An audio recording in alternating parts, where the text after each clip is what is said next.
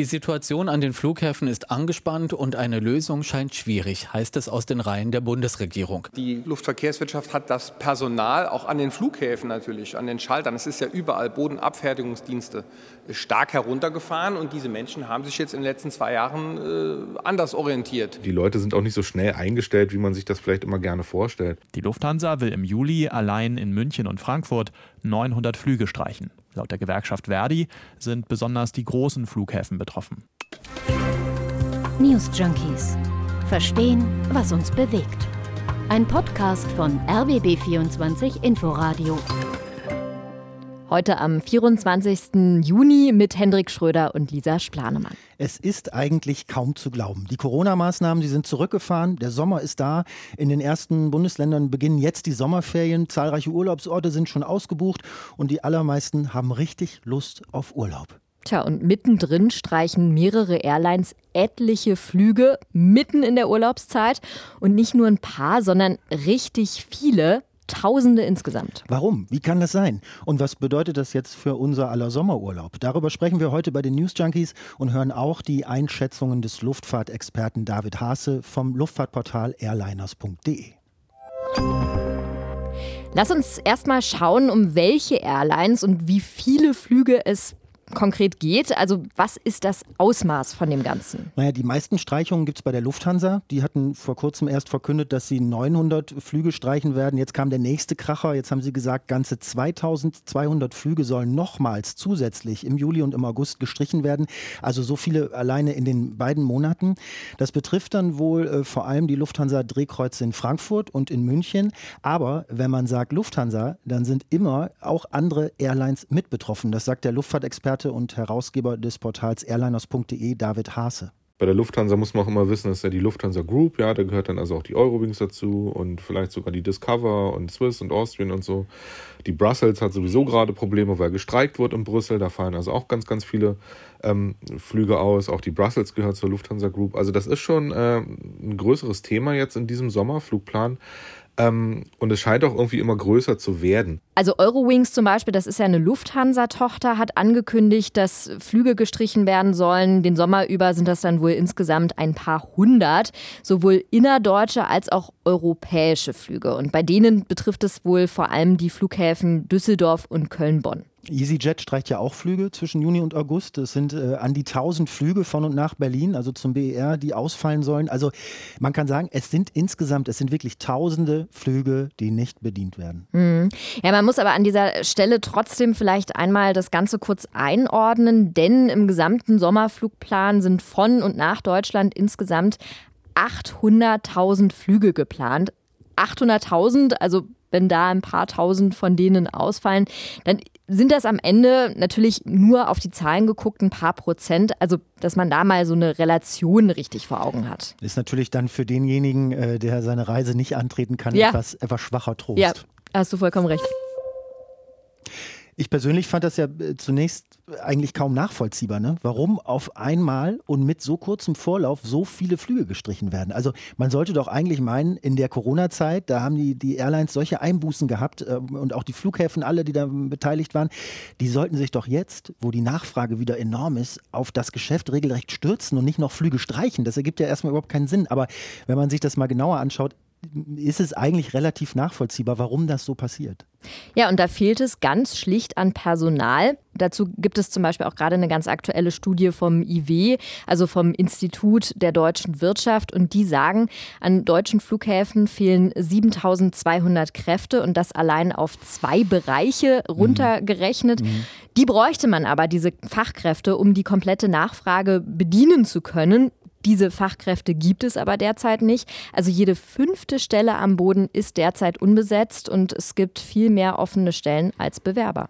Also dabei geht es jetzt weniger um das Personal der Airlines selbst, ne, sondern um das Dienstleisterpersonal am Boden. Ne? Also Sicherheitskontrollen, mhm. Check-in, Gepäckabfertigung, also überall da fehlen Leute und das führt dann zu Chaos und langen Schlangen, klar. Und äh, ja, um das zu vermeiden, dann eben diese Flugstreichung und dabei geht es auch um, um, um viel Geld. Dazu kommen wir bestimmt äh, gleich noch. Ähm, also um äh, ja, äh, zu vermeiden, dass sie da jetzt Schadenersatz zahlen müssen, canceln die reihenweise die Flügen und sagen, tja, wir können nichts dafür, die Dienstleister am Boden sind schuld. So schätzt es Luftfahrtexperte und Airliners.de Herausgeber David Haase ein. Ja, in der Branche hat man sich sicherlich ja auch den schwarzen Peter da so ein bisschen hin und her geschoben. Ne? Die Airlines sagen natürlich, hier, das sind die Dienstleister, die müssen performen und wir planen jetzt einfach mal, ich sag mal, 70, 80, 90 Prozent an manchen Flughäfen, wo es halt eher touristisch ist, sogar schon wieder mehr als vor Corona. Ähm, und dann erwarten wir einfach, dass die, dass die Dienstleister da sind und performen. Und ähm, das ist halt nicht passiert einfach weil eben die Personalsituation so ist, wie sie ist. Und dann muss man sagen, was noch dazu kommt, ist, wenn dann auf einmal die Corona-Zahlen wie aktuell wieder hochgehen, dann gibt es natürlich einen höheren Krankenstand überall, aber eben auch bei diesem Personal, wo es eh schon knapp ist.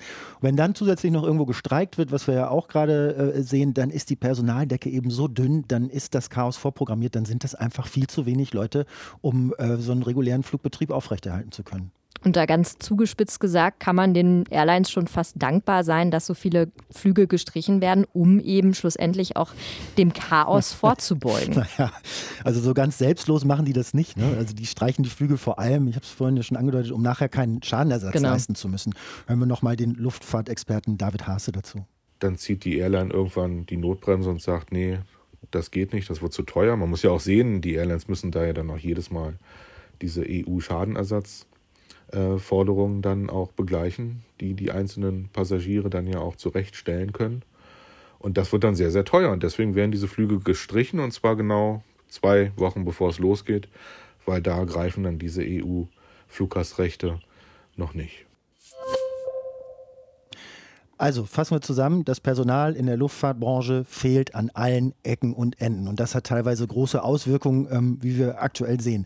Jetzt ist natürlich die Frage, woher, woher genau kommen diese Personalengpässe? Also das lass uns an dieser Stelle nochmal genauer anschauen. Ja, und einer der Hauptgründe ist die Corona-Pandemie. Und da müssen wir mal einen Blick zurück in die Vergangenheit werfen. Die letzten beiden Jahre waren ja für die Luftfahrt alles andere als einfach. Naja, es gab Reisebeschränkungen, dadurch waren kaum Fluggäste unterwegs, viele Flugzeuge Flugzeuge, die einfach ja, quasi nutzlos am Boden geblieben sind. Ja, und viele Beschäftigte sind auch deshalb in Kurzarbeit geschickt worden. Für viele hat das einerseits für viel Unsicherheit gesorgt, denn da wurde natürlich die Frage gestellt, wie geht es jetzt weiter für meine Branche, für meinen Beruf? Und dann kommt noch hinzu, die Mitarbeiter aus der Luftfahrtbranche bekommen sowieso meistens schon etwas niedrigere Löhne. Und durch die Kurzarbeit hat sich das dann in einigen Fällen auch zusätzlich reduziert, das Geld entsprechend, das dann schlussendlich auf dem Konto war. Mhm. Ja, und das ist dann möglicherweise auch einer der Gründe dafür gewesen, warum sich einige umorientiert haben und dann in andere Branchen gewechselt sind. Man muss ja auch sagen, dass das oft keine leichten Jobs sind, ne, die die mhm. Beschäftigten da in dieser Branche äh, ausüben. Das sind Tätigkeiten, die sind ja körperlich oft sehr anstrengend. Das spielt da eventuell auch mit rein, denke ich. Genauso wie die Arbeitszeiten. Viele Flüge starten sehr früh oder gehen sehr spät am Abend und entsprechend äh, beginnt und endet dann auch der Arbeitstag der Mitarbeiter an den, an den Flughäfen oder auch beim Kabinenpersonal. Und vielleicht waren ja auch das Gründe, warum sich die Beschäftigten ja dann in der Pandemie nach anderen Jobs umgeschaut haben. Der Luftfahrtexperte David Haase, den wir ja eben schon gehört haben im O-Ton, sagt auch, viele der Arbeitskräfte sind saisonal Beschäftigte und das sind auch diejenigen, die sich dann schlussendlich umorientiert haben. Die Luftfahrtbranche oder generell die Tourismusbranche ist ohnehin geprägt von einer extremen Saisonalität. Ja, Im Sommer wollen alle verreisen und im Winter stehen die Flugzeuge am Boden. Und von daher sind ohnehin sehr viele Arbeitsverträge in diesen Dienstleistungsbereichen Saisonverträge. Und das waren dann die, die natürlich während Corona auch ausgelaufen sind. Und diese Menschen haben sich eben zu einem großen Teil auch umorientiert. Jetzt ist es aber auch so, dass die Fluggesellschaften in den letzten beiden Corona-Jahren viele Stellen gestrichen haben, um Kosten zu sparen. Naja, aber nicht nur die Fluggesellschaften, ähm, auch viele andere aus der Reisebranche haben eben Jobs abgebaut. Man muss auch sehen, dass außer den großen Airlines und vielleicht TUI ja auch keiner in der Branche wirklich diese staatlichen Milliardenunterstützung bekommen hat, von dem man immer ganz gerne spricht. Und dass natürlich dann Flughäfen, und das sind jetzt nicht die Flughafengesellschaften selbst, sondern natürlich sehr viele Dienstleister, die in diesem Ökosystem ja dann unterwegs sind, Bodenverkehrsdienstleister und so weiter, ne, die den Check-in machen. All diese Leute sind äh, bei Dienstleistern beschäftigt und diese Dienstleister haben natürlich im Wesentlichen gar keine Unterstützung bekommen, ähm, um eben das Personal zu halten außerhalb von Kurzarbeit. Das hat dann dazu geführt, dass viele in der Tourismusbranche ihren Job verloren haben und diese Stellen können jetzt gar nicht so schnell wieder besetzt werden. Gerade die Airlines, die finden nicht genügend äh, Fachkräfte, weil der Arbeitsmarkt das so momentan gar nicht hergibt. Wir erleben ja in Deutschland sowieso seit einiger Zeit, dass es in vielen Branchen immer weniger Fachkräfte gibt. Und das liegt unter anderem daran, dass die Bevölkerung hier bei uns immer älter wird, dadurch immer weniger junge Leute auf die offenen Stellen nachrücken. Stichwort demografischer Wandel.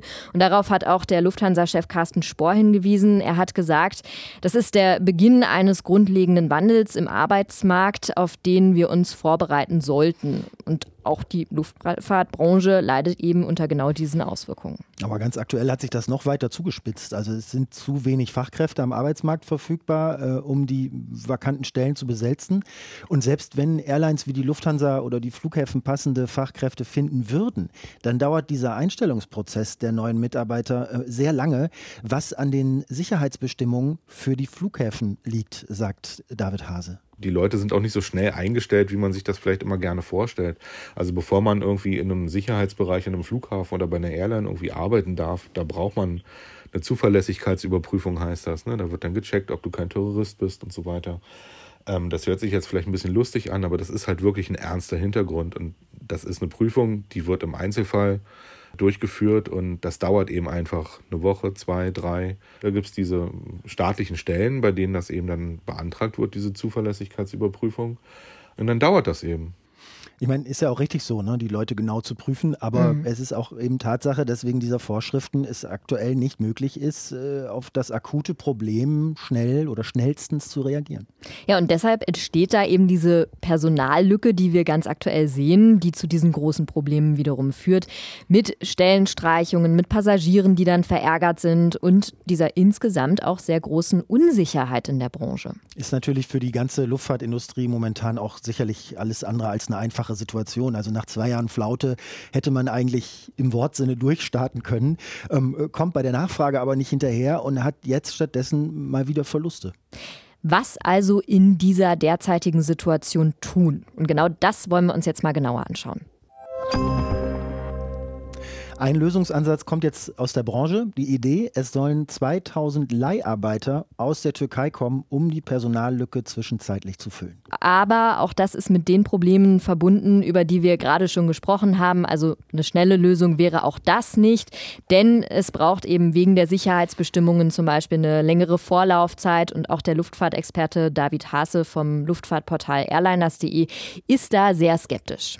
Angeblich sind das Facharbeiter, die also in der Türkei am Flughafen bei Bodenverkehrsdienstleistern arbeiten. Meine persönliche Meinung dazu ist, dass man die natürlich in der Türkei auch braucht. Allerdings auf der anderen Seite, es ist wohl jetzt auch nicht so, dass man sich das so vorstellen sollte, dass jetzt irgendwo en bloc 2000 Leute in Busse oder Flugzeuge gesetzt werden, die dann quasi hier en bloc nach Deutschland kommen und dann hier als Leiharbeiter arbeiten, sondern das ist eine Zahl, die kommuniziert wurde aus den Branchenverbänden, aus den Arbeitgeberverbänden, die auf ihren Bemühungen, eben Leute zu finden für den Einsatz an den deutschen Flughäfen, unter anderem aus der Türkei eben Bewerbungen haben. Eine weitere Möglichkeit wäre natürlich eher auch, auch, auch mittelfristig ne, den Job attraktiver zu machen und, und die Leute einfach ja, also dauerhaft in die Branche zurückzuholen, denke ich. Ja, und da wäre zum Beispiel eine Stellschraube der Lohn. Das hatte mir auch zum Beispiel das IW Köln gesagt, mit denen habe ich in dieser Woche über das Thema sprechen können und die haben gesagt, mehr Lohn würde den Job durchaus attraktiver machen. Hm. Also genauso wie die Arbeitsbedingungen zu verbessern. Also wir haben da ja eben drüber gesprochen, wo es noch hakt. Das geht bei den Arbeitszeiten los, hin bis zur hohen Arbeitsbelastung. Auch da kann die Branche äh, Interessierten mit Sicherheit noch entgegenkommen. Ja, so oder so, das scheinen längerfristige Probleme zu sein, die so schnell nicht zu lösen sind. Und Fluggäste müssen sich jetzt wahrscheinlich auch noch länger auf Einschränkungen einstellen. Henrik, lass uns vielleicht mal abschließend einen Blick in die Zukunft mhm. wagen. So rosig sieht es alles nicht aus. Also der Fachkräftemangel wird die Luftfahrt nach allem, was wir heute recherchiert haben, mit Sicherheit noch länger beschäftigen. Und man sollte auch nicht vergessen, die Corona-Pandemie ist auch noch nicht äh, vorbei. Ja, das stimmt. Und das heißt, die ganze Situation könnte sich auch im Worst Case wieder zuspitzen. Sowieso ist ja das Wintergeschäft für die Reisebranche härter als der Sommer, weil weniger Leute fliegen. Und noch ist auch gar nicht absehbar, wie sich dann die Corona-Situation weiterentwickelt und sich dann möglicherweise eben auch verschlechtert. Das heißt dann auch im Umkehrschluss, dass dann wieder weniger Menschen in der Branche beschäftigt sein würden und die Verluste wieder größer werden. Also es, ist, es sieht wirklich nicht so gut aus gerade. Könnte sein, dass uns die Situation dann auch im kommenden Jahr wieder beschäftigt. Aber gut, müssen wir abwarten, müssen wir schauen, ähm, wie sich das Ganze dann weiterentwickelt. Das sind natürlich jetzt auch alles nur Mutmaßungen, die wir anstellen. Was wir aber festhalten können, was Fakt ist, das ist, dass sich die Luftfahrtbranche um einiges ändern muss, damit es eben in Zukunft nicht mehr zu so vielen Engpässen und damit dann auch nicht mehr zu so vielen Flugstreichungen kommt. Wir wünschen trotzdem einen schönen Urlaub und dass ihr möglichst nicht von Flugstreichungen betroffen sein sollt. Ja, und falls ihr Fragen oder Anregungen habt, dann schickt uns sehr gern eine Mail an newsjunkies.rbb24inforadio.de. Wir verabschieden uns an dieser Stelle. Lisa Splanemann und Henrik Schröder sagen Tschüss, bis demnächst. Tschüss, bis bald. News Junkies. Verstehen, was uns bewegt. Ein Podcast von RBB24 Inforadio. Wir lieben das Warum.